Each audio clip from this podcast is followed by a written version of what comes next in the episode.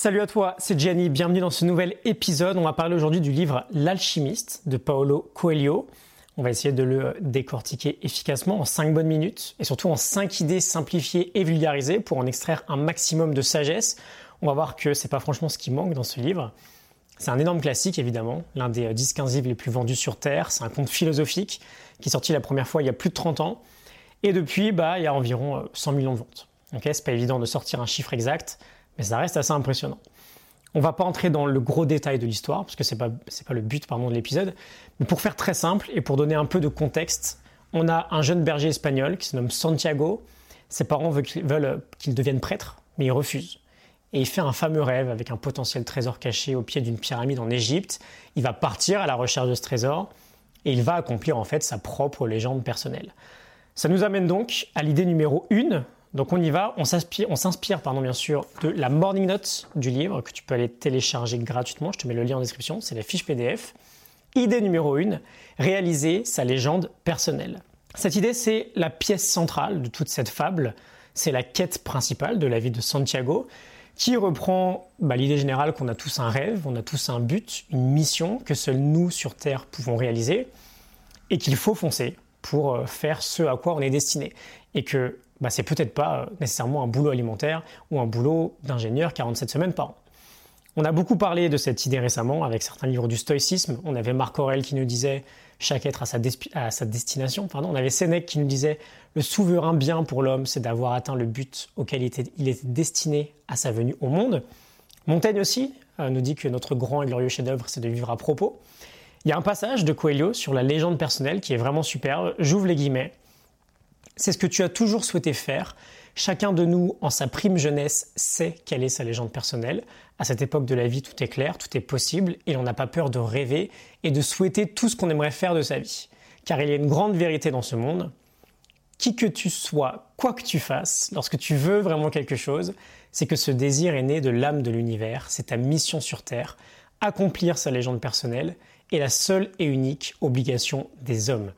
Je ferme les guillemets, la seule et unique obligation des hommes, j'espère que ça t'inspire autant que moi, quelle est cette fameuse mission? C'est notre devoir de partir à sa recherche et euh, de la trouver. on passe à la deuxième idée, l'unique obstacle au rêve. Coelho nous dit, celui qui vit sa légende personnelle sait tout ce qu'il y a besoin de savoir, il n'y a qu'une chose qui puisse rendre un rêve impossible, c'est la peur d'échouer. Je ferme les guillemets, c'est la peur d'échouer une seule chose peut nous barrer la route, la peur d'échouer. On a une vraie idée derrière tout ça. Toute la croissance que l'on peut connaître dans notre vie, quoi qu'il arrive, elle se trouve de l'autre côté de la peur. C'est le mur qu'on a le plus de mal à franchir. Et c'est la peur d'échouer qui va nous empêcher de nous lancer ou de prendre des risques. Or, c'est justement en prenant ces risques-là qu'on va grandir. On veut vraiment réaliser que l'échec n'existe pas, il n'y a que des apprentissages. La seule chose qu'on risque, si ça ne marche pas, c'est d'avoir énormément appris. je t'invite à y réfléchir sérieusement si tu te sens concerné. L'échec n'existe pas. Et si l'échec n'existe pas, c'est que la peur d'échouer qui va te freiner, bah, c'est une peur de quelque chose d'inexistant en fait. Donc on surpasse cette peur. on ne regrette jamais une action, on regrette bien plus l'inaction. Idée numéro 3, ne pas perdre la maîtrise de notre vie. Coelho nous dit, j'ouvre les guillemets, qu'à un moment donné de notre existence, nous perdons la maîtrise de notre vie qui se trouve dès lors gouverné par le destin. C'est là euh, qui est la plus grande imposture du monde. Je ferme les guillemets. On va une nouvelle fois revenir euh, sur ce qu'on a vu récemment avec Victor Frankl ou encore Jean-Paul Sartre. Sartre disait que la première démarche de l'existentialiste est de mettre tout homme en possession de ce qu'il est et de faire reposer sur lui la responsabilité totale de son existence. Et Victor Frankl disait que la responsabilité, est l'essence même de l'existence humaine. Je te mets des liens vers les épisodes en description si tu veux creuser un peu. Mais l'idée est très claire, tu as et tu auras toujours, peu importe les circonstances, le contrôle de ta vie, le contrôle de tes réponses, la liberté, le choix de choisir comment tu te comportes.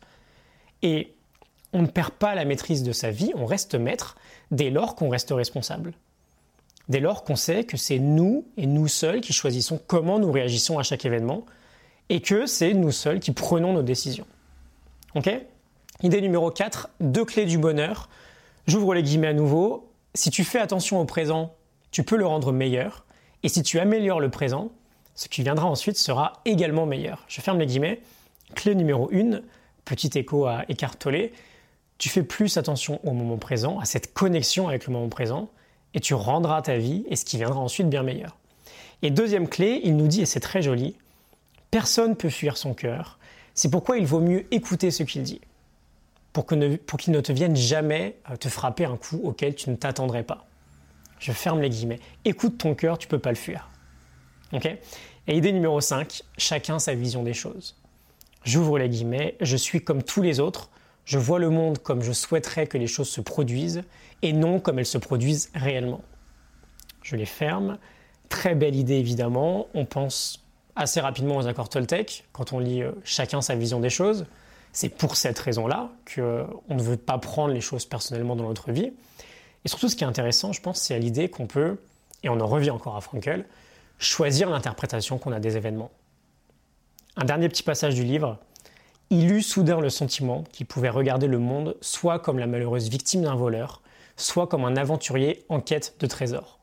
Je suis un aventurier en quête de trésors, pensa-t-il. On choisit comment on interprète chaque événement. Et dernier point très rapide, l'idée de chacun sa vision des choses me fait un peu penser à Nietzsche aussi, qui disait, euh, quand on parle de tu sais comment tu fais pour faire ci ou pour faire ça, c'est quoi ta méthode?